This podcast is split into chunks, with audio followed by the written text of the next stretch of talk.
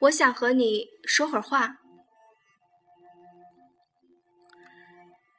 谁是你随时可以说话的人？看了之后，有种想哭的感觉。记得《艺术人生》中有一次访谈，朱军问一直单身的演员王志文：“四十了，怎么还不结婚？”王志文说：“没遇到合适的。”朱军又问：“你到底想找个什么样的女孩？”王志文想了想，很认真的说：“就想找个能随时随地聊天的。”这还不容易？朱军笑：“不容易。”王志文说：“比如你半夜里想到了什么，你叫他，他就会说：‘几点了？多困啊！明天再说吧。’”你立刻就没有兴趣了。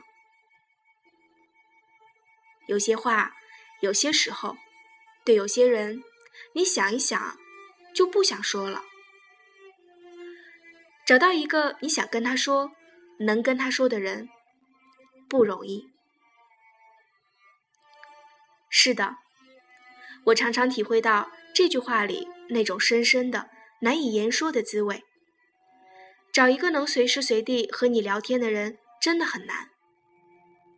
或许你人缘不错，与你认识的人很多，和你关系不错的人也很多，但即使是你朝夕相处的家人，甚或是亲密无间的爱人，你也未必见得想什么时候说就能和他说，想说什么就说什么，什么时候都不必担心失礼。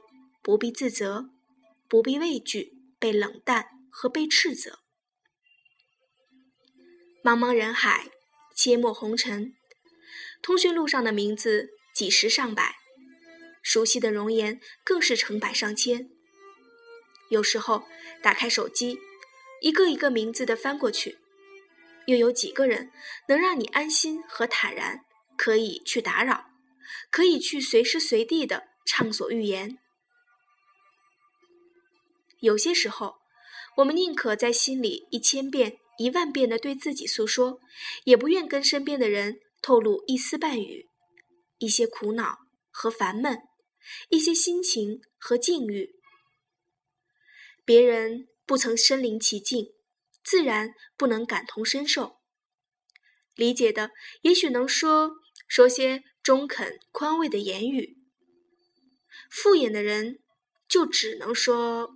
说几句客套话，会让你立刻后悔袒露了心迹。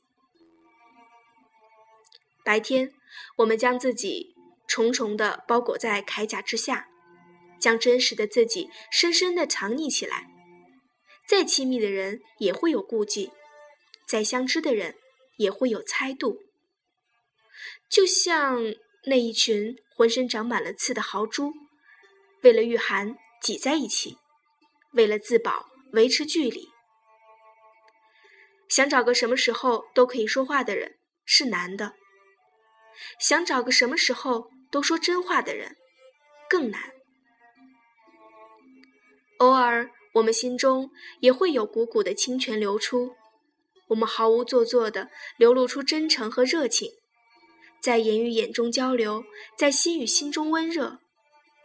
但很快的，会连我们自己也笑起自己的幼稚。心和心，远远的，总是隔着那么一段距离，甚至于永远走不到同一条轨迹。我们已经越来越不会真实，越来越找不到真实，越来越不敢表达真实。我们的心，我们的。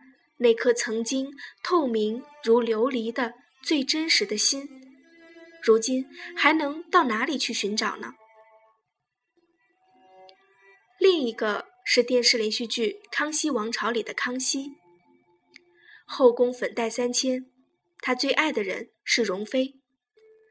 他到容妃那里最爱说的话就是：“朕想和你说说话。”然后把一些国事家事。倾诉一番，到后来，他不得已废了容妃。每每郁闷时，总要走到容妃宫前。但是人去宫空，贵为千古大帝，连一个说话的人也没有。这两个成功人士对爱人的要求同样简单，能够说说话而已。细细想来，也就如此。你干的事情再伟大，再轰轰烈烈，你也是一个人，一个有七情六欲的平凡人。也希望有一个贴心贴肺、知冷知热、能深刻理解你的思想与情感的人在身边，跟你交流、沟通。这样，你就不至于孤单寂寞。我曾经看过这样一段话：找一个你爱、与之聊天的人结婚。当你年龄大了以后，就会发现喜欢聊天是一个人最大的优点。当时我还以为这是小女人情怀，现在看来，不仅是女人，男人也有这样的要求啊。那就找个你爱。和他聊天的人结婚吧。世界太大太复杂，变化太快，抓住一个时时刻刻、随时随地能与之聊天的人的手，你就拥有了连康熙都没有的幸福。